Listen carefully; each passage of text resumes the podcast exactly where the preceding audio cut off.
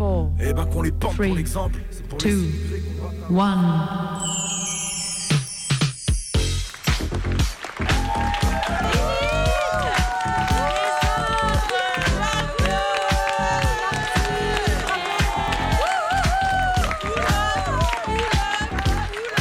Et voilà qu'arrive l'équipe de Lily, Martine et les autres sur la d'atterrissage. Et oui, mais oui, mais quel moment incroyable Ça fait dix ans qu'elles prennent les ondes hertziennes. Elle nous arrive tout droit de Radio Canu. Toute la galaxie ne capte pas le 102.2.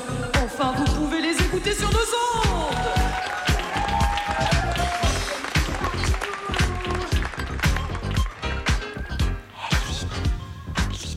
Réveille-toi là. Il est 18h. Lilith. Lilith, il est 18h. C'est l'émission féministe. Faut qu'on prenne le micro.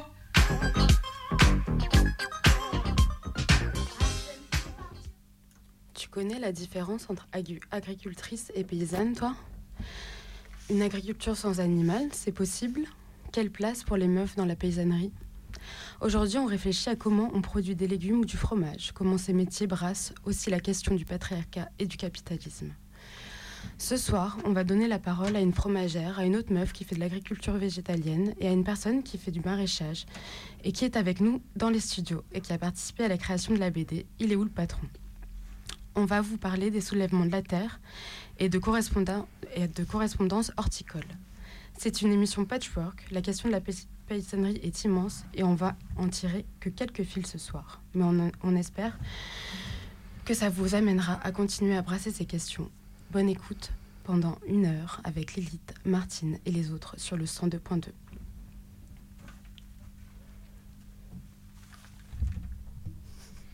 Eh ben, salut à tous et à toutes. Euh, donc, euh, moi, je dois vous faire un petit truc de cadrage sur euh, c'est quoi les meufs dans la paysannerie et le milieu agricole.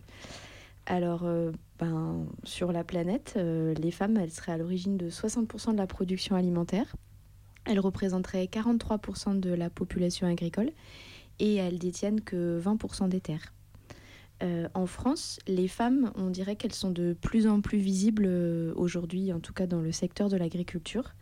Aujourd'hui, d'après le dernier recensement euh, sur ce, secteur-là, la population active agricole compte un tiers de femmes et un quart des chefs d'exploitation sont des femmes. C'était 8% en 1970, donc ça a bien évolué. En même temps, 60% de ces chefs d'exploitation sont en fait co-exploitantes avec leur époux et 21% seulement sont des chefs d'exploitation indépendantes. Euh, les femmes, alors en tout cas les femmes qui sont chefs d'entreprise dans le milieu agricole, elles sont souvent à la tête de petites exploitations. Euh, elles élèvent des animaux euh, petits ou moyens, des ovins, des caprins. Elles sont assez représentées dans le secteur de la viticulture. Elles dirigent rarement des grandes exploitations et on les retrouve peu dans l'élevage bovin. On les retrouve aussi plus souvent que les hommes euh, dans les activités de service, euh, les activités de loisirs à la ferme, l'hébergement. Elles sont plus impliquées que les hommes dans les circuits courts de distribution, dans l'agriculture biologique. Globalement, en fait, elles sont quand même plus impliquées dans les activités de diversification agricole, donc au-delà juste de la production pure. Euh, j'ai lu un article que j'ai trouvé super chouette d'une sociologue qui s'appelle Alice Barthez. Il s'intitule Devenir agricultrice à la frontière de la vie domestique et de la profession. Et je trouve qu'il retrace euh, pas mal euh, un peu les grandes tendances de la place des femmes dans ce secteur d'activité. Donc comme je le disais, les derniers recensements agricoles, ils suggèrent une présence croissante des femmes dans ce secteur. Ça ne veut pas forcément dire qu'il y en a plus qu'avant, mais en tout cas, elles ont une visibilité plus importante ou une place qui a, bougé dans ce secteur d'activité. Jusque dans les années 60, les femmes, elles n'ont aucun statut juridique et professionnel quand elles travaillent dans ce, dans ce milieu. Elles travaillent dans des groupes familiaux complètement hiérarchisés autour du chef d'exploitation et euh, elles sont considérées par leur place dans la famille et pas par le travail qu'elles font. D'ailleurs, en fait, on ne dit pas qu'elles travaillent, on dit qu'elles aident, qu'elles aident leur mari. Aidante familiale, c'est euh, la manière dont on les désigne administrativement, euh, contrairement à leur conjoint qui est chef d'exploitation. Et selon la définition administrative de l'époque, elles sont euh, sans profession, entre guillemets. Euh, le milieu agricole, il se transforme beaucoup, beaucoup à partir des années 50. Euh, il est fortement marqué par, par un idéal de la modernisation qui va s'imposer, des pratiques qui vont se transformer avec le développement de l'agriculture dite moderne. Et dans ce modèle-là, c'est le couple hétérosexuel et, et, plus la famille élargie qui va devenir le socle d'une agriculture qui se spécialise et qui s'intensifie. Donc les femmes euh, apparaissent d'un seul coup, en tout cas elles deviennent plus visibles dans l'exploitation, mais ça ne veut pas dire qu'on leur reconnaît spécialement des droits ou un statut plus favorable. Au contraire, l'organisation du travail entre les hommes et les femmes, elle reste basée sur une hiérarchisation euh, très sexuée euh, et euh, un peu irrigué par une vision euh, d'une supposée complémentarité entre les hommes et les femmes. et tout ça, c'est vachement soutenu par les lois, enfin la législation agricole, le syndicalisme dominant, les organismes professionnels et la politique agricole. Donc les femmes, elles, sont, elles deviennent associées à l'exploitation, mais seulement en tant qu'épouses surtout. Et aussi, toute cette transformation, cette modernisation du secteur agricole, elle, elle elle fait advenir, en tout cas elle fait arriver une frontière entre le professionnel et le domestique. Avant, tout était mélangé, les espaces, les activités. Et, euh, euh, cette modernisation du secteur, elle fait aussi advenir cette division entre le professionnel et le domestique, entre la production et la reproduction. Et devinez évidemment de quel côté on retrouve les femmes Et bien du côté du domestique. Voilà. Alors, euh, ben, finalement, cette contestation de la structure familiale, euh, donc euh, voilà, la, famille élargie, le chef de famille, et puis tout le monde qui tourne autour, donc la femme, mais aussi les enfants, cette contestation, elle, est surtout portée dans les années 60 et 70 par, par des hommes, les jeunes hommes, les fils qui en ont marre, bah, et qui en ont marre parce qu'ils ont envie d'être payés pour leur travail, ils ont envie de plus de pouvoir et de responsabilité. donc c'est d'abord des revendications qui sont portées par des hommes. Et puis bah voilà, les lois changent, on crée le statut d'associé d'exploitation en 73, on crée les GAEC, les groupements agricoles d'exploitation en commun, qui se développent beaucoup dans ces années. Mais, euh, mais ça, par exemple, euh, bah, ça ne concerne pas les femmes, parce que euh, du coup, la loi qui crée les GAEC empêche deux époux d'être seuls associés. Et donc, en fait, cette loi, elle maintient sans trop le dire l'épouse comme une aide familiale euh, de son mari, contrairement au fils qui, lui, par contre, va avoir le droit peut-être de bénéficier du même statut que le papa. Voilà. Donc dans le même temps, à partir des années 60, ça, ça a été bien documenté, notamment par Bourdieu, les femmes, elles fuient l'agriculture, elles en ont marre, elles veulent plus se marier avec des agriculteurs, elles quittent le milieu. C'est un véritable exode féminin qui va créer une crise du, monde agricole. Euh, et après cette période-là, on a, on a euh, une, une, phase dans laquelle je pense qu'on est encore aujourd'hui, euh, qui consiste bah, en gros euh, la formation de couples dont l'épouse va travailler hors de la ferme, souvent comme salariée, ailleurs. Donc les femmes voilà, peuvent se marier avec des agriculteurs, mais elles sont plus sur la ferme. Et puis il y a quand même des femmes qui restent et qui veulent exercer dans le secteur agricole et qui vont exiger de plus en plus de responsabilités et d'autonomie dans leur travail. Elles vont commencer à se désigner comme agricultrices euh, et, euh, a enfin, créé tout un, discours avec des revendications juridiques pour légitimer euh, une identité professionnelle à elle qui se distingue de celle uniquement de l'épouse, de la femme de. Donc aujourd'hui, je le disais, un quart des chefs d'exploitation, c'est des femmes, mais elles le sont encore souvent en tant que co-exploitantes de leur conjoint. Donc cette cellule du, couple hétérosexuel, elle reste encore vachement euh, vachement forte. Et ce que raconte Alice Barthès dans cet article, c'est que cette euh, conjugalité familiale, elle reste encore aujourd'hui beaucoup le socle de la reconnaissance professionnelle. Euh, beaucoup d'agricultrices se montrent encore attachées à une agriculture familiale et elles demandent, bah, pas forcément à s'extraire du couple, mais elles revendiquent un nouveau partage au sein du couple et des rapports plus égalitaires. Voilà, donc on est, on est encore bien, bien, bien loin d'être dans des rapports égalitaires, mais je pense que ça, on va y revenir. Et, euh, voilà. Donc euh, bah, voilà pour l'article d'Alice Barthez. Euh, ça parle pas du tout de l'expérience de toutes les meufs paysannes ou agricultrices, mais un peu voilà, de grandes tendances quand même pour planter le décor. Et du coup, ben, pour, euh, un peu pour commencer cette émission, moi je me demandais si tu pouvais nous expliquer la différence entre paysanne et agricultrice, puisque dans la BD dont on va parler, c'est plutôt de, de paysanne dont il est question. Alors, je ne sais pas si c'est euh, la différence, mais je peux expliquer la différence que nous, on a faite, en tout cas, euh, dans cette BD. Euh, effectivement, on s'est appelé les paysannes en polaire. Et du coup, je pense qu'on se rattache pas mal à une vision de l'agriculture comme, par exemple, définie par, entre autres, le syndicat qui s'appelle la Confédération paysanne, qui a un peu remis au goût du jour la, on va dire l'agriculture paysanne, donc de petite échelle, enfin voilà, de repenser, de se redistinguer un petit peu de, avec la paysannerie d'une forme d'agriculture industrielle. Enfin, pour moi, je pense qu'il y a d'une part, il y a ça. Après, on voit, pour moi aussi, j'ai l'impression dans le terme de paysannerie, quelque chose qui va peut-être recouvrir des, justement des hum, cas de figure, des, une diversité de statuts plus grande que agricultrice ou agricultrice. assez vite, pour moi, il y a le le statut de chef d'exploitation qui y est associé, alors que dans paysanne, euh, c'est plus large et pour moi, ça englobe davantage de situations différentes. Et euh, du coup, bah, si on fait euh, un petit peu l'étymologie de ce mot de paysan ou paysanne, c'est ceux qui habitent le pays.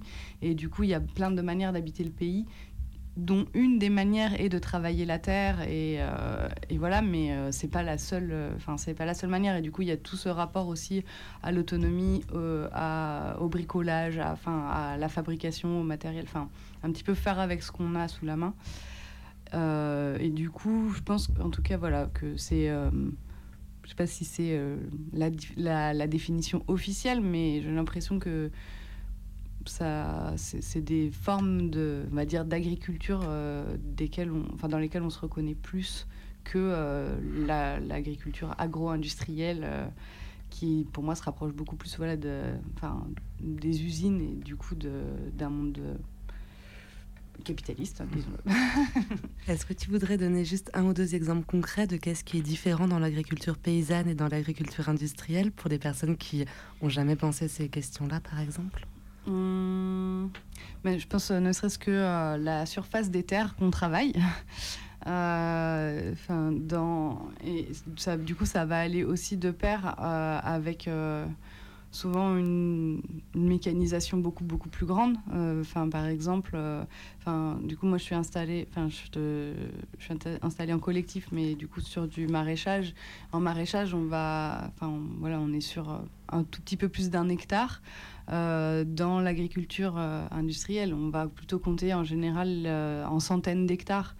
les surfaces travaillées et, et, du coup forcément que enfin il y a besoin de s'équiper en tracteur nous on a un tracteur mais là en général enfin ça va se compter voilà. On développe toutes les toutes les machines en je pense x 10 et du coup ça va aussi bah, de, qui dit mécanisation dit aussi euh, assez souvent endettement. Euh, parce que il faut, euh, enfin, c'est des machines qui coûtent cher. Et du coup, ça, pour moi, ça, c'est une entrave aussi à une forme d'autonomie puisque du coup, en fait, on, à partir du moment où on rentre dans l'engrenage d'un modèle, euh, ensuite, bah, il faut rembourser les dettes. Du coup, il faut avoir une productivité euh, assez haute. Euh, et du coup, assez souvent aussi, il va y avoir une grande spécialisation de la culture en fait pour, pour atteindre la plus haute productivité. Alors que en agriculture paysanne, on va plus souvent être dans une diversité des productions, enfin sur des surfaces qui vont être complémentaires. Enfin voilà, en fait, par exemple. Eh ben, merci beaucoup pour euh, ce petit bout d'introduction. Et justement, on a dit que l'agriculture paysanne, ça permettait euh, d'englober différents statuts, de ne pas rester que sur euh, chef d'exploitation. Et on va donner la parole à une fromagère qui, justement, est salariée d'une exploitation. Et qui vit dans le sud-est de la France. Et elle nous raconte un peu son parcours, comment elle en est arrivée à la paysannerie, et puis son expérience et plein d'autres petites choses.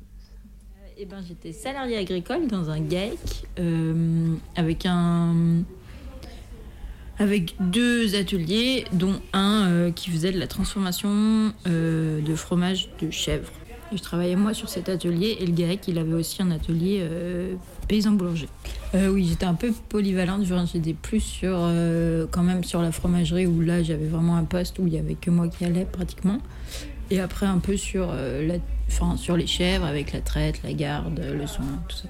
Je fais un marché le jeudi matin où je vends le fromage que je fais.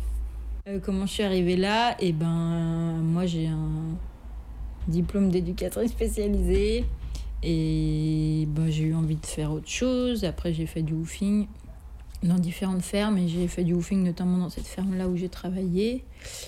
Et ben, j'ai bien accroché avec euh, avec les exploitants et les exploitantes. Et du coup, euh, c'est libéré un poste de fromagère que j'ai pris. Hmm, ben, je pense que en fait euh, j'ai eu plus du tout envie de vivre en ville. Et après exercer mon métier en milieu rural, c'était plus difficile. Et je pense qu'en fait, euh, moi depuis un moment, enfin je pense que depuis toute petite, j'aime bricoler, être dehors, euh, avoir les mains un peu, je sais pas, je sais pas, pas dire dans la terre, mais enfin voilà, dehors, bricoler, toucher à tout, machin. Et en fait, ben, j'ai retrouvé une, espèce de liberté à, euh, à être dehors, euh, m'occuper des chefs, faire mon fromage, euh, m'occuper des terres, tout ça. Enfin, c'est aussi un mode de vie parce que en fait, tu vis sur place, tu prends pas ta voiture pour aller taffer. Et là, vraiment, en fait, je me sens complètement épanouie et à l'aise dans tout ce que je fais. Et en fait, je suis dehors la plupart du temps et je crois que c'est quelque chose qui me plaît énormément. Non, j'ai choisi l'élevage, je pense je pense que je pourrais pas vraiment l'expliquer. Peut-être un peu si, peut-être un peu le rapport à l'animal où il y a, enfin je sais que moi je peux passer énormément de temps à observer les animaux et un peu capter euh, qu'est-ce qui va, qu'est-ce qui va pas. Ça c'est quelque chose qui me fait kiffer et ça fait un peu un parallèle euh, peut-être avec mon ancien taf où ben il y a énormément d'observation aussi et de ressenti. Bah, il y a aussi le rapport à l'animal, enfin qui est quand même hyper intéressant ou, et hyper attachant aussi. C'est-à-dire que au bout d'un moment, ton troupeau, tu le connais, enfin, tu le vois tous les jours, tu le soignes, tu essayes d'en prendre soin. Enfin, c'est quand même euh, hyper, euh, enfin, hyper prenant, hyper attachant, quoi. Et je sais que par exemple, le maraîchage, euh, ça me plairait pas, quoi. J'ai une super amie qui est végane, avec qui on s'entend très très bien et je pense qu'on s'épargne un peu ces débats parce que j'ai l'impression qu'on tombera pas forcément d'accord. Mais, euh, mais j'avoue que ça m'a remis en, question plein plein de fois et que j'essaye de, de faire attention à, aux troupeaux, aux animaux et à prendre soin et à respecter euh, le cycle, pas pousser. Mais, euh, mais je me rends bien compte que et eh ben, l'élevage, quand même, c'est c'est forcé des animaux à avoir euh, des bébés qu'on va leur enlever pour prendre leur lait. Et, vraiment, ça, je l'ai, dans la tête. Enfin, mais que en fait, euh, j'ai l'impression aussi que c'est. Euh, enfin, que la paysannerie, ça existe depuis super longtemps et qu'on se nourrit aussi de ces produits depuis super longtemps et que, et que pour le moment, bah, c'est des métiers et qu'on ne peut pas s'en passer. Enfin, il y a des combats qui luttent contre euh, complètement l'élevage, mais il faut vraiment aussi. Moi, ma priorité, ce serait aussi de lutter contre euh, l'élevage intensif, où euh, en fait, eh ben, on a des chèvres qui mangent que du sec, donc c'est-à-dire que du foin, qui ne voient pas l'extérieur, qui sont très. En fait, qui sont poussés, et c'est des petits robots, et ça, moi, ça me rend dingue. Et ben moi, alors, ça se passe super bien. Enfin, en gros, sur le GAEC, c'est deux hommes et euh, moi, je travaille surtout avec euh, une personne qui s'appelle Alain et avec qui on travaille en binôme du coup sur l'atelier chèvre. Et, euh, et, avec lui, pour le coup, je pense que je suis restée aussi pour ça. C'est parce que ben, il me laisse complètement ma place. Il juge pas du tout sur le fait que je suis une femme et que je sais moins faire de choses que lui. Enfin, vraiment, je, je, peux, moi, lui donner des conseils ou m'affirmer ou lui dire fais ci, fais ça. Et ça, c'est enfin, il me fait entièrement confiance et il, vient me solliciter pour des tâches que lui, il n'y arrive plus. Et du coup, ben, moi, je trouve que j'arrive vraiment à prendre ma place là-dedans. Il me laisse, euh, il me laisse conduire le tracteur, enfin, il me laisse vraiment un peu tout faire quand même. Ça n'a pas été dur, mais quand même, il y a toujours un peu un fond de, de choses à prouver, quoi. En fait, il faut toujours fournir des, des efforts supérieurs pour dire que en fait bah ouais je suis une meuf mais en fait je suis capable de faire ça euh, peut-être un peu plus doucement que toi et, c'est pas grave enfin voilà et oui je pense qu'en fond euh, inconscient il y a toujours ça et c'est chiant d'ailleurs et, euh, et, je m'en suis très bien rendu compte parce que moi enfin j'ai fait une obstination à pouvoir me servir d'un tracteur à savoir me servir d'un tracteur et mais pas que et à pouvoir par exemple atteler des outils pour travailler la terre. Et en fait je me rends compte que les outils sont pas du tout adaptés à notre gabarit et qu'il faut forcer. Et moi je suis une meuf qui est pas très grande tout ça. Et du coup euh, ça me fait vite peur. Enfin c'est gros c'est dangereux et en fait ça me fait chier quoi et t'as as toujours une espèce de pression où en fait ben faut avoir de la force et du coup ça fait mal au dos. Je pense que quand même dans le département, on est, je pense qu'on on a la chance d'être pas mal de meufs à être, euh, à être paysannes ou bergères, tout ça, et du coup on peut se retrouver, discuter de ça. Enfin, je sais que là, par exemple, les copines, euh, il y a deux semaines, elles ont fait des chantiers bûcheronnage entre meufs, avec des meufs qui, qui euh, expliquent comment bûcheronner, tout ça. Et moi, c'est des choses à lesquelles je suis à fond, quoi. Et Enfin, je suis à l'aise là-dedans et j'ai trop envie d'apprendre et on a plein de choses à s'apprendre. Mais je pense que j'aimerais bien pour justement créer un truc. Euh, ça, ferait ça, ça serait kiffant de d'avoir une exploitation où c'est en fait trois meufs qui font tourner ça. Ce serait encore plus kiffant trois meufs lesbiennes. et que ça marche et que ça, enfin, ça fonctionne et que les gens l'acceptent. Parce que c'est pareil, c'est toujours. Euh, c'est pas évident de se faire accepter par le voisinage, par exemple, euh, si tu trouves une ferme et que t'es trois nanas. Donc je pense qu'il faut plein plein d'énergie, il faut aussi choisir son lieu, il faut arriver à discuter, à dédramatiser, enfin...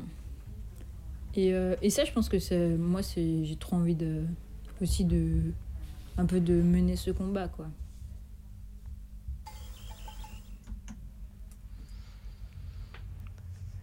Et voilà, du coup, vous venez entendre euh, une personne qui travaille, qui fait des fromages dans euh, les Hautes-Alpes. Ça fait déjà brasser un peu plein de sujets qu'on va continuer à brasser euh, tout au long de cette émission. Ça parle à la fois du rapport aux outils, du rapport entre ville et ruralité, du rapport à la liberté beaucoup aussi, et à la place des copines.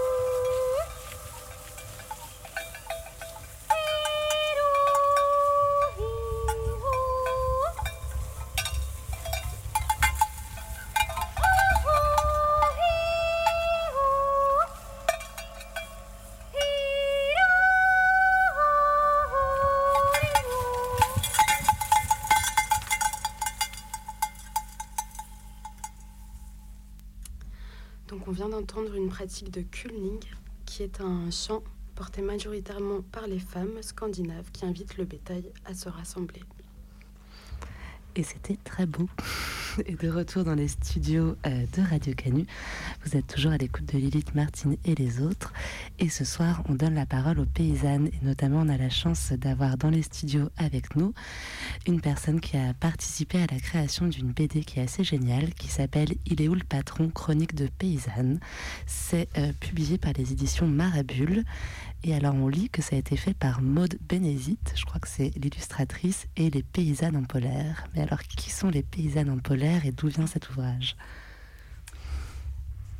Euh, alors, effectivement, euh, Maud, elle est dessinatrice, pas que illustratrice, et elle est aussi une des co-autrices. Euh, et les paysannes en polaire, on est du coup euh, cinq paysannes à s'être rencontrées les unes par l'intermédiaire des autres. On ne se connaissait pas toutes au départ. Et à s'être retrouvées avec l'envie de faire une BD au départ. et l'envie de parler nous-mêmes de euh, nos activités, nos métiers, d'avoir une, voilà, une parole pardon, depuis euh, notre propre point de vue, euh, avec un petit peu ce constat que assez souvent sur la paysannerie, il peut y avoir un regard soit très condescendant, soit très fantasmé quand il est porté par des personnes qui ne sont pas du milieu agricole. Et du coup, l'envie un petit peu d'avoir un regard qu'on avait, on a espéré plus juste, on va dire, euh, Et avec en même temps, euh, enfin, on va dire assez vite, euh, c'est arrivé dans la, rencontre entre nous euh, le constat que un des éléments de nos, de nos vies et de nos métiers, c'était quand même aussi le sexisme. Et du coup, dans, cette, dans cette bande dessinée, on, témoigne à la fois euh, de, je pense, de, de l'amour de nos métiers et en même temps euh, une critique de nombreuses situations de sexisme. Alors c'est pas c'est pas nos histoires personnelles uniquement.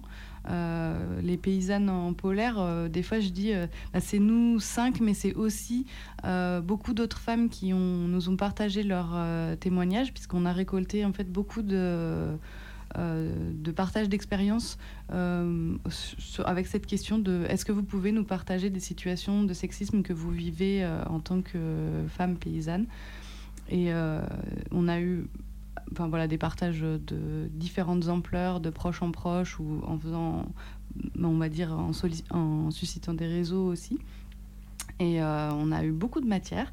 Et de toute cette matière, on, on en a euh, écrit une histoire. Euh, on avait envie que ce soit euh, vraiment pas seulement une accumulation d'anecdotes où ça aurait pu être un peu, un peu lourdingue, même si c'est lourdingue le sexisme, mais, on avait envie aussi justement pour, enfin, de, de, comme je disais tout à l'heure, de aussi partager notre, pratique agricole euh, d'inscrire ça dans les spécificités de nos métiers. Et euh, voilà, assez vite, c'est venu cette idée de raconter un petit peu une saison. Parce que euh, donc le, livre, il est rythmé en saison et c'est vrai que c'est un des éléments qui est assez particulier à, nos métiers. Et donc voilà, au cours d'une saison, on va suivre la rencontre entre trois femmes qui sont voisines de marché. Il y en a une qui vient d'arriver dans la région et qui s'installe. Euh, elles vont se lier un petit peu, euh, enfin, au fur et à mesure de, la saison, elles se lient euh, d'amitié. Elles, partagent beaucoup aussi sur leurs différents rapports au féminisme. Enfin, elles, partent de différents endroits, elles ont une relation à ça qui est assez différente. Elles échangent là-dessus et on les voit un petit peu, on les, on les accompagne. Voilà, une saison durant avec leur, chacune leurs difficultés selon leur propre situation et, et leur victoire, petite ou grande, quoi. Enfin, un peu au fur et à mesure. Ah, du coup, j'aurais deux questions. Qu'est-ce que ça vous a fait à vous, les paysannes en polaire et avec Maude, de faire, euh, de faire mm. cette BD Et peut-être aussi, euh, maintenant que c'est un objet qui euh, se balade un peu partout, qu'est-ce que ça fait comme réception? Mm. Alors, qu'est-ce que ça nous a fait à nous? Ça nous a fait, je pense que ça nous a fait beaucoup de bien.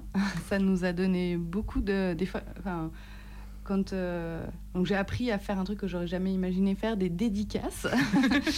Euh, et, souvent, c'est vrai, je me suis dit tiens, qu'est-ce que j'ai envie de souhaiter aux gens? Et bon, alors maintenant tout le monde va savoir que je dédicace presque tout le temps la même chose, mais euh, mais que je souhaite, enfin en fait, aux personnes qui la lisent, que ça leur donne autant de joie et de force que ça nous en a donné. Enfin, en tout cas. je pense qu'en le faisant, ça nous a vraiment. On a eu des, des, des débats et des échanges assez riche. Euh, parfois, on n'était pas du tout d'accord. On a eu des prises de tête. Enfin, on n'a toutes pas le même rapport au féminisme. Et c'est aussi pour ça qu'on avait besoin qu'il n'y ait euh, pas un seul personnage, euh, mais bien trois. Enfin, trois femmes qui ont des vécus différents. Et, et du coup, c'est vrai qu'au départ, on est quand même pas mal parti de, voilà, de notre envie. Euh, et, en fait, je pense que ce qu'on retrace dans la BD, il y a, enfin, on s'y retrouve quand même chacune d'entre nous, on se retrouve plus ou moins euh, dans chacune aussi des personnages. Et, euh, et du coup, je pense qu'il y a eu un peu un effet libérateur, c'est-à-dire que à des moments, des situations qu'on. Dans la BD, on voit à, à, des moments, par exemple, il y a Anouk euh, qui a toujours du mal à trouver la bonne répartie. Et ça, ça nous arrive, enfin, je pense que c'est arrivé à chacune d'entre nous, euh, de se dire Ah, qu'est-ce que je lui réponds? Je sens qu'il y a un problème, mais qu'est-ce que je lui réponds? Et du coup, des fois, euh, enfin, ça, ne s'est pas arrêté après qu'on ait fait la BD, mais par contre, pendant qu'on faisait la BD, des fois, il y avait ce, truc de se dire Ah, super, ça, je vais pouvoir encore remettre cette situation dans la BD. Enfin, ça devenait un petit peu inverser le, le, le, truc que toutes ces situations merdique qu'on vivait, on pouvait en faire quelque chose. En fait, tout d'un coup, ça devenait ah, c'est de la matière. Enfin, même si on l'a pas mis, mais en tout cas, on savait qu'on allait avoir un espace aussi pour en discuter, pour en débattre, pour se dire ah bah oui, ça fait vraiment résonner dans cette scène-là. Enfin, ça rend pertinente une scène qu'on avait commencé à travailler.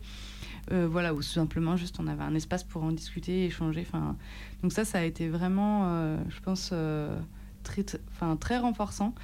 Et après, dans la réception, ça nous a aussi complètement dépassé parce qu'au départ voilà on savait même pas que ça allait être publié ça c'est vraiment grâce à Maude que on s'est lancé dans l'aventure d'une publication dans une vraie maison d'édition. Euh, je dis vrai parce qu'à un moment, on s'était dit, bah oui, peut-être on va le faire euh, plus ou moins en auto-édition, etc. On savait pas trop comment, au moment où on a lancé le projet, comment ça allait être diffusé.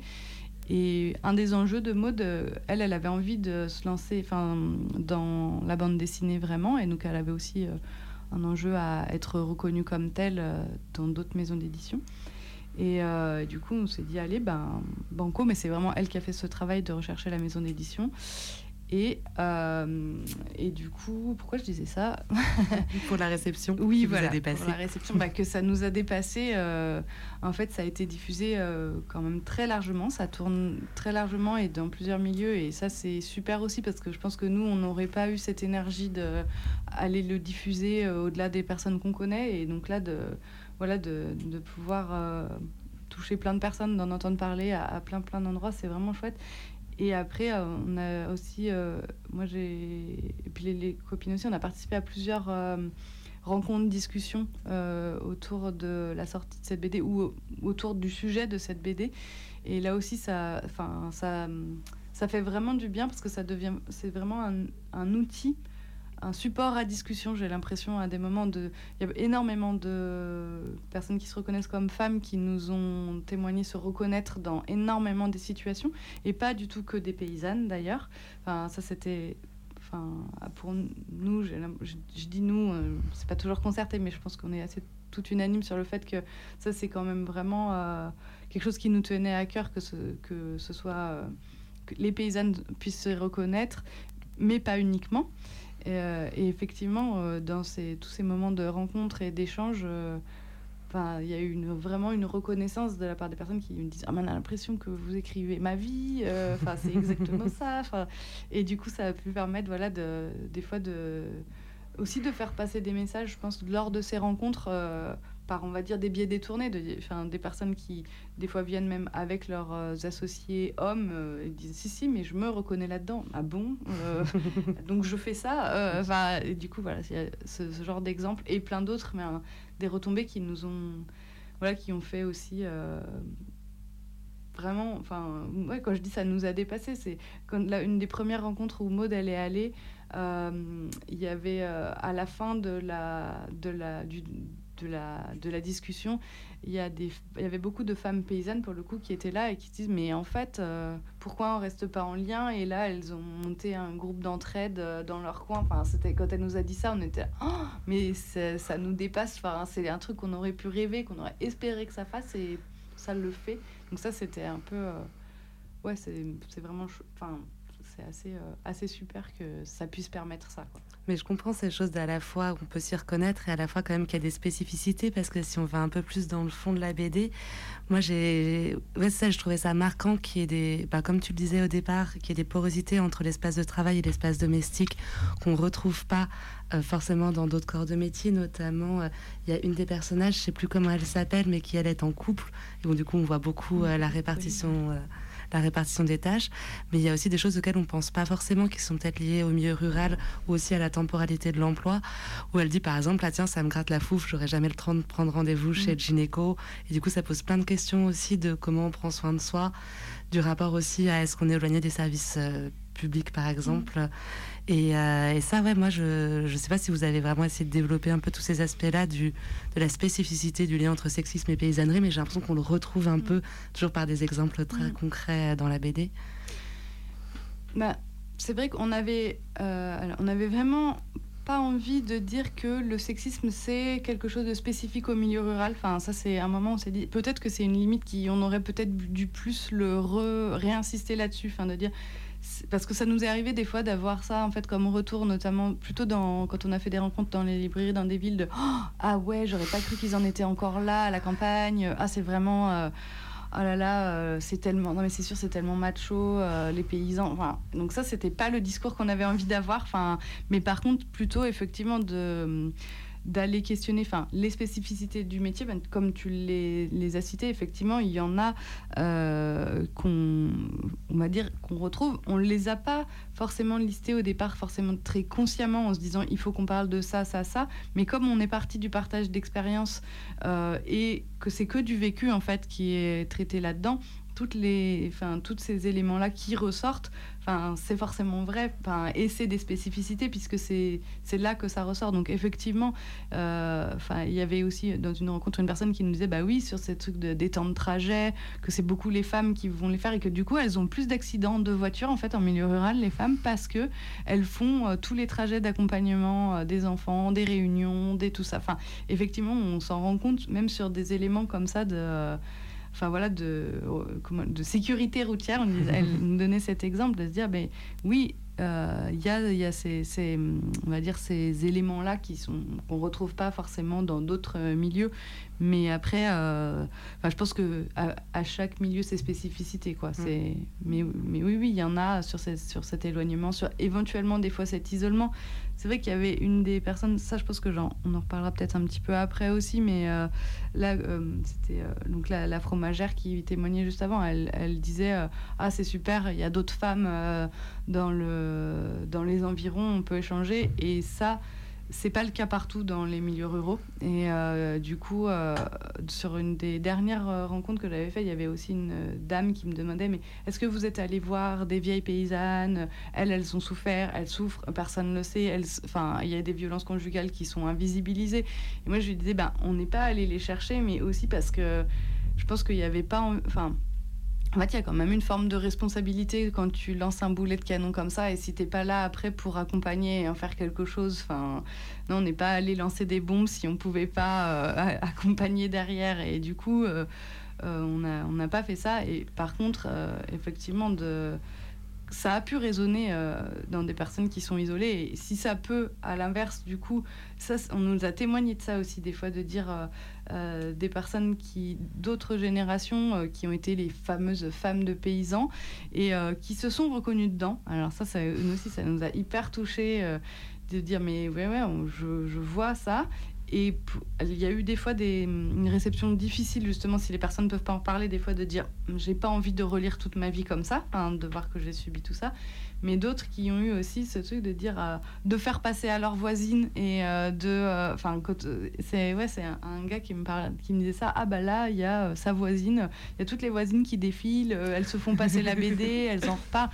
Et ça, c'est pareil, de se dire ok, s'il y a des prises de conscience qui sont accompagnées par euh, on va dire, euh, ben, ce, partage d'expérience et du coup de, ok, en fait, on n'est pas seul, donc peut-être que ça vient pas que de nous le problème. Enfin, ça, c'est un peu un C'est hyper chouette, si ça a aussi permis euh, de libérer un peu la parole. Et c'est pas obligé que ce soit public, mais déjà dans des trucs de voisinage ou de se dire, ah, tiens, je vais aller discuter avec ma voisine et ça mm. va peut-être nous en faire parler. Et voilà, sans se culpabiliser ni se dire que.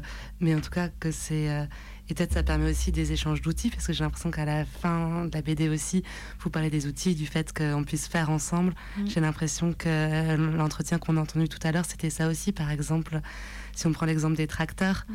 qui sont un peu, j'ai l'impression, un de ces symboles de euh, mm. l'agriculture, elle est aussi virile, il faut être fort, et bien qu'on peut développer d'autres manières, d'autres rapports aux outils. Et j'ai même l'impression que d'autres personnes y ont pensé.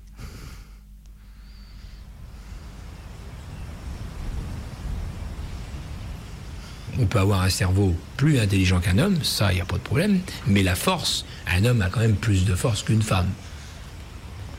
Voilà, il faut le savoir. C'est, on part avec un, on va dire un, léger handicap.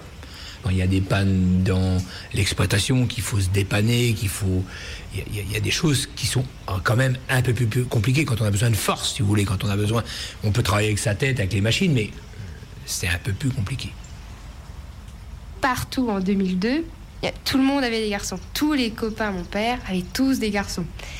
Et moi, j'étais la seule avec la fille. Et euh, du coup, bah, ça a toujours été euh, le problème dans la famille.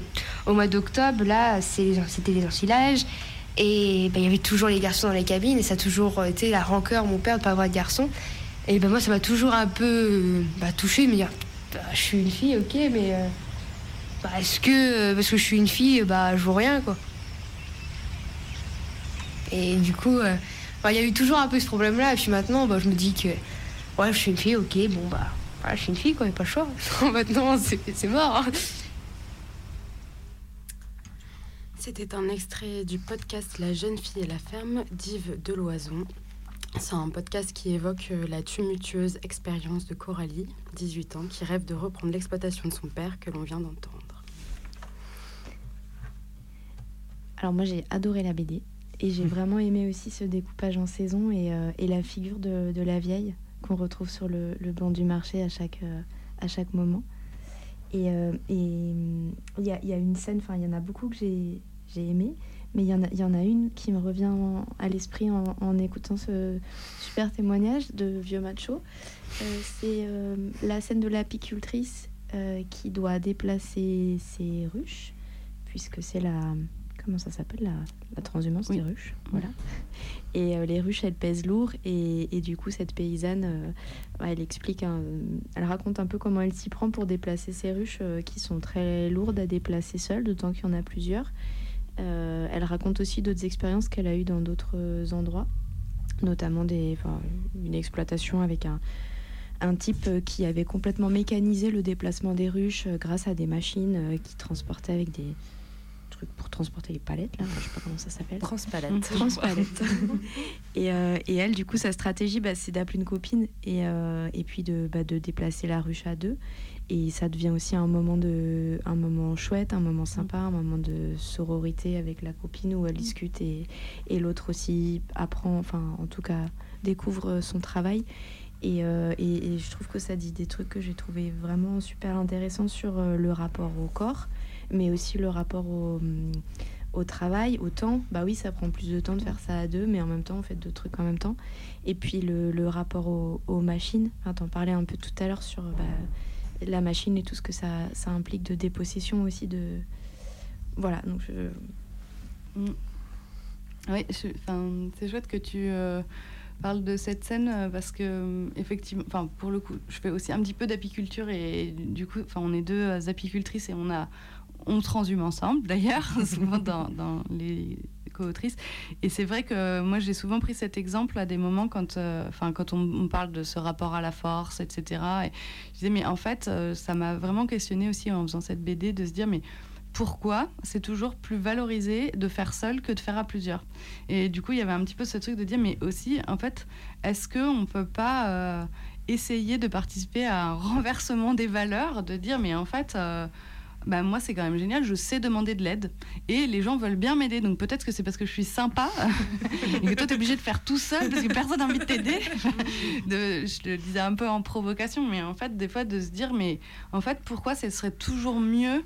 Ah bah si, en fait, on sait pourquoi, parce que c'est plus productif, c'est vraiment, bah, on retrouve du coup cette logique euh, bah, de, de, en voie d'industrialisation, voilà, de rationalisation, et du coup, presque d'éliminer l'humain euh, de de la production, enfin, dans ce truc de, rapport au travail, effectivement, il faut euh, avoir le moins d'intervention humaine possible parce que c'est euh, ce qui coûte le plus cher, mais du coup, enfin, quel est après le sens qu'on a euh, dans ce qu'on fait? Et c'est sûr que, enfin, les transhumances pour nous, c'est des moments assez stressants, mais en même temps, c'est aussi des moments chouettes parce qu'on a Enfin, par rapport au temps de manutention, on a le temps de trajet qui est des longs moments de discussion aussi. Et du coup, c'est Enfin, c'est des moments chouettes aussi. Et enfin, c'est vrai que de revaloriser ces moments qui sont pas que euh, du papotage ou du bavardage ou je sais pas quoi. Mm-hmm. Enfin, en fait, c'est. Euh, moi, il y avait ce, cet aspect-là, voilà, de se dire euh, un peu ce, renversement des valeurs, quoi. Pourquoi mm. est-ce que ce serait forcément mieux de faire seul? Et en plus, alors, au passage, quand même, ce truc de. Enfin, c'est pas forcément tous les hommes ne sont pas plus forts que toutes les femmes. et aussi, en fait, ça se développe. euh, Enfin, on est aussi capable de développer une musculature. Enfin, ça, c'est des trucs euh, des fois qu'on a entendu juste avant aussi de. Bon, c'est comme ça. De toute façon, elles sont pas fortes. Donc, heureusement, déjà, elles ont un cerveau. Déjà, on est, c'est déjà pas mal. On a un cerveau. C'est pas le cas pour tout le monde. Mais je trouve c'est ça, c'est quand même une des forces des outils féministes, qu'on les identifie comme des outils féministes ou pas, de permettre de lutter contre le sexisme, et le système patriarcal, mais aussi de penser tous les aspects de nos vies. Et je trouve que c'est assez fascinant de voir comment ça permet aussi, par exemple, de penser de la paysannerie et, de la, et que les outils féministes y permettent de penser aussi en dehors de l'agriculture industrielle, et que je trouve que c'est assez lié et que c'est fort de le voir euh, en pratique. Mm. Qu'est-ce que ça veut dire? Et typiquement, je trouve cette question de, l'indu- enfin, de la technologisation et de faire à plusieurs et qu'est-ce que ça veut dire, où est-ce qu'on met de la valeur aux choses? Mm. C'est les outils féministes qui permettent de, de le détricoter. Mm. Et, euh, et peut-être pour finir, parce que malheureusement euh, le, temps file, ça moi j'ai l'impression que c'est un très chouette outil cette BD-là qui permet de parler, mais que des personnes peut-être restent encore très isolées. Est-ce que toi tu aurais en tête euh, des collectifs, des réseaux sur lesquels s'appuyer ou et ou des expériences qui t'ont aussi inspiré? Mais euh, alors, des, ac- actuellement, euh, il y a des réseaux effectivement qui euh, ont des groupes euh, femmes. Alors, il y a le, le- on va dire, dans un des syn- syndicats euh, euh, des, on va dire, euh, reconnus, euh, donc à la Confédération paysanne, alors qu'ils sont quand même euh, loin d'être exemplaires sur plein de plein d'aspects. Mais en tout cas, il y a des copines qui dedans font bouger des choses et qui ont monté un groupe femmes de la Confédération paysanne. Donc ça, c'est possible, enfin, de les rejoindre, de, voilà. Après, euh, dans, on va dire un peu en dehors de cet syndicat, dans des formats un peu euh, moins, euh, moins institutionnels, il y a aussi tous les réseaux des CIVAM. Je ne sais plus exactement qu'est-ce que ça veut dire l'acronyme, mais on les trouve assez facilement aussi sur Internet, par exemple. Et dans plusieurs départements, ces CIVAM, c'est en gros, c'est une asso de, pour promouvoir le développement des acti- enfin, du milieu rural. Et du coup, euh, il y a là aussi pas mal d'initiatives de, euh, on va dire, de transmission de savoir. Il y a beaucoup de, de, de réflexions autour de ça, de, voilà, de l'apprentissage, de la ré- réappropriation des savoirs. Et donc, il y a notamment des chantiers en non-mixité qui sont organisés. Enfin, donc, elles aussi, elles ont pas mal de, une, dynamique au- autour de tout ça. C'est pas une association au départ forcément féministe, mais qui, de fait, l'est devenue à plein d'aspects. Et après, euh, moi, j'ai l'impression qu'en tout cas, il y a aussi euh, assez souvent euh, des réseaux qui sont pas. Enfin, cette BD, elle a permis de faire ça aussi, de se rendre compte qu'en fait, euh, en tout cas en milieu rural, on peut discuter avec des personnes, même si justement on n'est pas paysanne. Enfin, l'entraide, elle est souvent pas très très loin. Et un truc qui m'a aussi pas mal marqué, entre les générations. Enfin, et ça, du coup.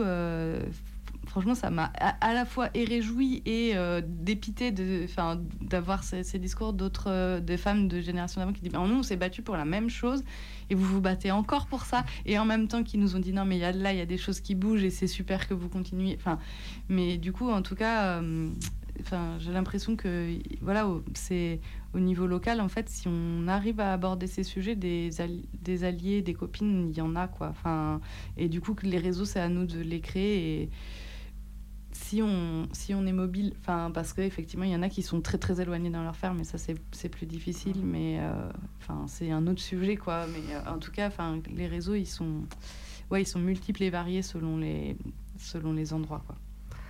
Oh là là, bah en fait, on vous conseille vraiment d'aller lire cette BD parce qu'on aurait envie de vous en parler encore pendant des heures finalement. Et oui, mais euh, du coup, on va aller. euh, en fait, on a pu entendre pendant les échanges avec la copine fromagère des, euh, des réflexions autour justement de l'élevage et un peu d'antispécisme, de véganisme. Et on a eu envie de- d'explorer un peu davantage ces questions. Et du coup, on en a discuté avec une personne qui fait partie d'une coopérative intégrale et qui expérimente et pratique le maraîchage sans fumier.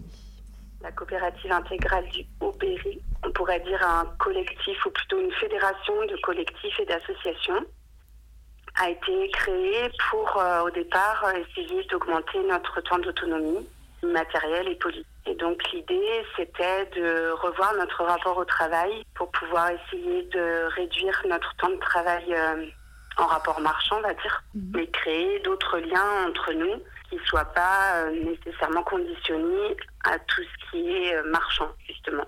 Donc euh, on a créé des pôles d'activité, pôle maraîchage, un pôle boulange, euh, il y a eu un pôle brasserie aussi, un pôle apprentissage qui était en rapport avec les enfants. Et le but c'était vraiment d'essayer de se relationner de manière complètement différente par rapport à ce qu'on nous impose dans le monde salarial et dans le monde capitaliste en règle générale. Donc d'expérimenter d'autres formes d'organisation et d'autres formes d'être ensemble. Donc moi, je me suis tout de suite plutôt intéressée à la partie alimentation.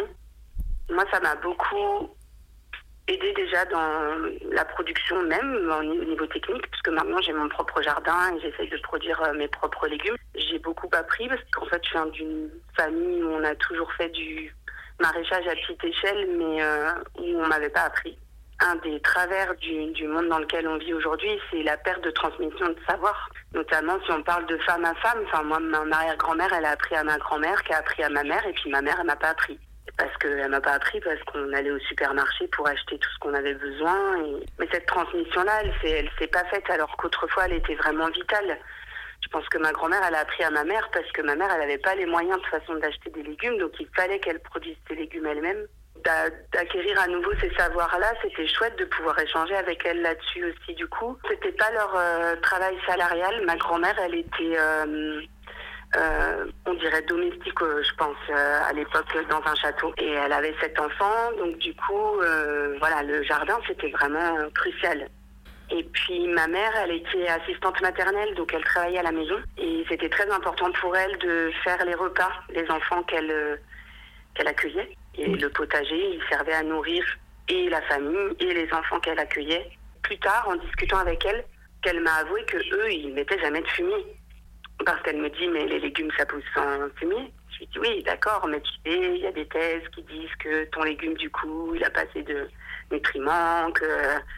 et puis que c'est important quand même de mettre du fumier. Alors je lui ai demandé si elle mettait des produits pour le coup à la place, et non, pas de produits non plus. A priori, peut-être du purin d'ortie, des, choses comme ça. Mais voilà, en tout cas, pareil, aller acheter des produits euh, au supermarché pour mettre dans son potager, c'est pas quelque chose qui lui paraît logique. Et moi, j'ai été élevée du coup euh, aux légumes sans fumier euh, toute mon enfance et toute mon adolescence. J'ai mangé que ces légumes-là. Et, par contre, souvent, on me renvoyait, mes amis maraîchers notamment me disaient Bah oui, tu es végétalienne, mais tu manges nos légumes et nous, les légumes, on les fait avec le fumier. Donc là aussi, pour entrer en cohérence avec mes idées, je me suis dit, ben non, à un moment donné, il faut que je revienne à une agriculture euh, sans intrants d'élevage. Et donc j'ai commencé à expérimenter avec un, un copain maraîcher qui était d'accord pour qu'on l'expérimente sur une petite parcelle. Et puis après, dans mon propre potager. Et c'est comme ça que je me suis mis à pratiquer ou repratiquer euh, ce type de, de culture-là. Un jour, euh, la coopération intégrale, donc a accueilli euh, le collectif euh, Carpel. C'est des personnes qui s'étaient rencontrées, elles, sur la ZAD de Notre-Dame-des-Landes, qui ont vécu là-bas pendant quelques années et qui, dans les discussions sur la ZAD, se heurtaient toujours aux mêmes arguments qui étaient sans fumier, pas possibilité de faire de la vraie culture de légumes. L'une des personnes de ce collectif-là s'est dit mais c'est pas possible, on doit bien trouver des contre-argumentaires quelque part. il y a bien des gens qui font des légumes sans fumier. Donc elle s'est mise à chercher sur Internet et elle a trouvé cet, ouvrage, Go Green, qui est un ouvrage de référence euh, en Angleterre, qui a été écrit par euh, euh, Ian Tolhurst et Jenny Hall, qui sont assez connus dans le monde végétalien, on va dire, anglo-saxon. Et eux, depuis les années 90, ils expérimentent ce maraîchage sans intrants d'élevage, et en plus à une échelle économique, puisqu'ils livrent des paniers chaque semaine, près de 300 si je me souviens bien c'est hyper important pour nous parce que ça nous permet de transmettre ces idées-là qui nous sont chères. Ça nous permet aussi, en tout cas moi, d'expérimenter encore euh, bien plus et plus techniquement ces méthodes-là, puisqu'elles sont vraiment très bien décrites dans le manuel. C'est un manuel qui, qui, je pense, va permettre à beaucoup de personnes de découvrir ce type de maraîchage-là. Moi, les mmh. copains qui sont maraîchers et qui utilisent le fumier, euh, ils l'ont tout de suite pris en fait. ça les intéresse quand même beaucoup parce qu'on parle euh, de, du sol, du rapport au vivant. Enfin, forcément, ça résonne dans beaucoup de têtes et beaucoup de cœurs, je pense. Quand on, a, quand on reçoit des arguments contraires par rapport au maraîchage sans intrants d'élevage, c'est plus euh, vous n'êtes pas du milieu agricole, donc vous ne savez pas. Je ne suis pas euh, fille ou petite fille d'agriculteur directement. Moi-même, je ne pratique pas donc de manière professionnelle, donc je ne sais pas. Ou vous êtes des végétaliens extrémistes, antispécistes, donc de toute façon vous êtes contre l'élevage, donc de toute façon vous trouverez toujours les arguments pour étayer vos thèses. C'est plus ça en fait que je reçois. De manière assez violente d'ailleurs. Dans, dans cette discussion-là, on est tout de suite amené à prendre des positions hyper tranchées, noires ou blanches. Il n'y a pas de, c'est comme s'il n'y avait pas de possibilité de discussion de demi-mesure ou de, ou de, bah, je t'écoute et ok, moi je suis pas d'accord avec toi maintenant, mais peut-être ça peut me faire réfléchir.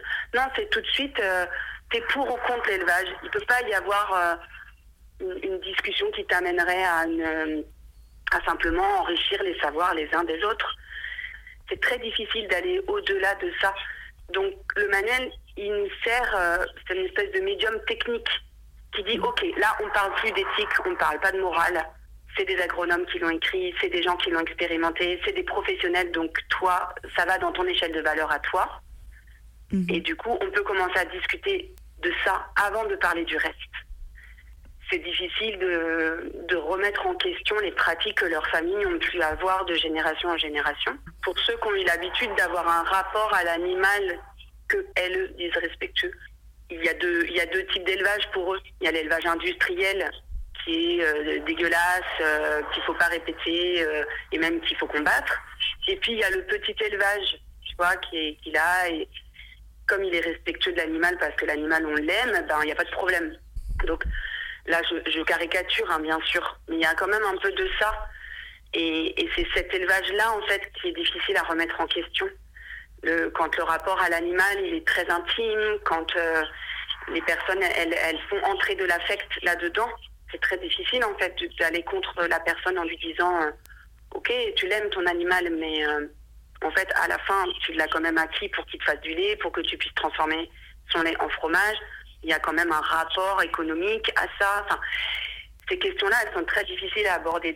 C'est hyper euh, culturel aussi. Enfin, c'est tellement ancré en nous et qu'on nous l'apprend aussi de cette manière-là depuis très très longtemps qu'à déconstruire c'est très difficile. Et aussi, je pense, parce qu'on ne met pas assez en valeur euh, des modes de faire euh, différents. C'est un peu comme le capitalisme aussi, c'est pareil. Quand on, parle de détruire le capitalisme, euh, en face de nous, il y a beaucoup de gens qui nous disent mais qu'est-ce qu'on met à la place? Et finalement, je pense que c'est parce qu'on n'a pas suffisamment de connaissances pour dire il peut y avoir un autre mode de relation possible.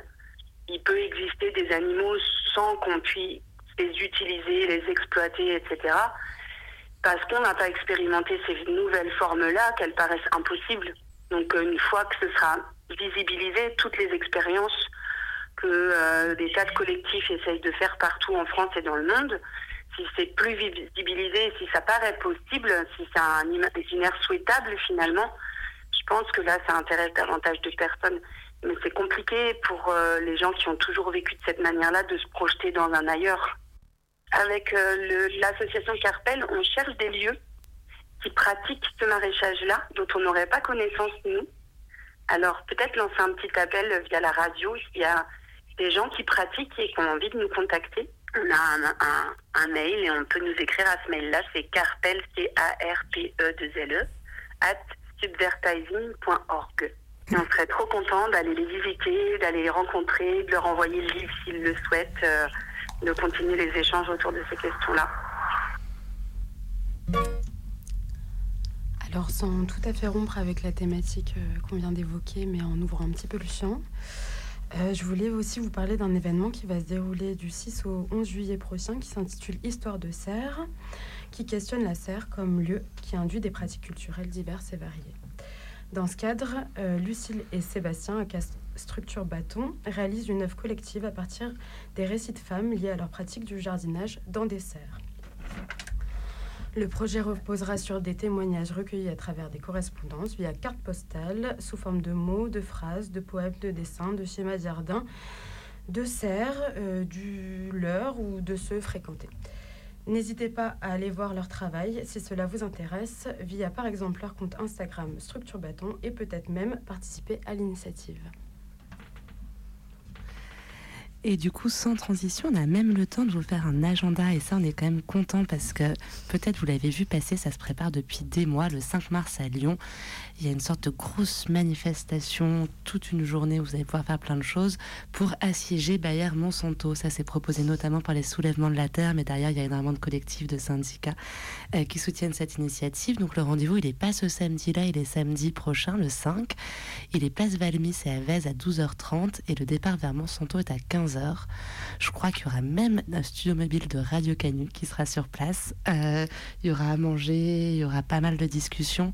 Et pour vous le dire très très rapidement, si vous ne le savez pas, c'est un peu que la firme Bayer Monsanto, elle incarne tout ce système agro-industriel que vous avez compris quand même que la paysannerie, elle se met en porte-à-faux.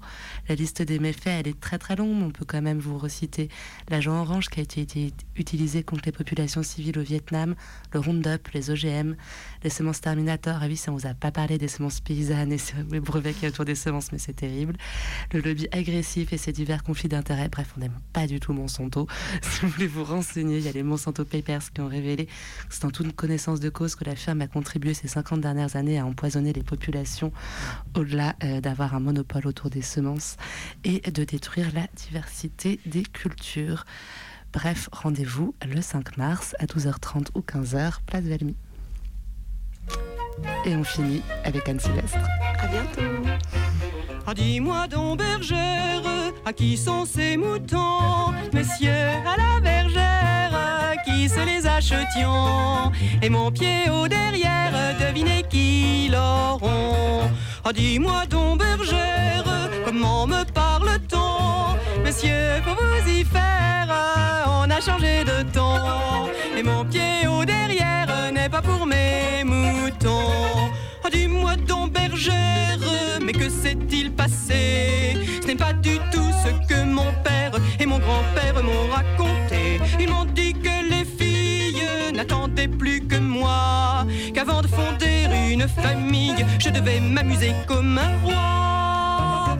Ah, dis-moi donc bergère, tu as de bien beaux yeux, vous parlez de mon derrière, je le sais bien monsieur, mais c'est pas votre affaire qui je veux. Bergère, allons, bergère, tu n'y es pas du tout. Moi, je voulais te faire un brin de cours, c'est tout.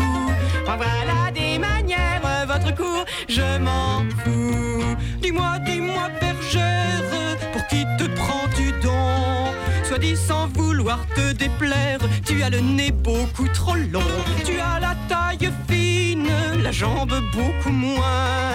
Tu n'as pas assez de poitrine et tu aurais besoin d'un shampoing. Oh non, vraiment, bergère, à bien te regarder, vraiment, tu exagères de tant me résister. Tu devrais être fier que je t'ai remarqué. Monsieur dit la bergère, ne faites pas rigoler. Ce que votre grand-père vous a pas expliqué, c'est que je les préfère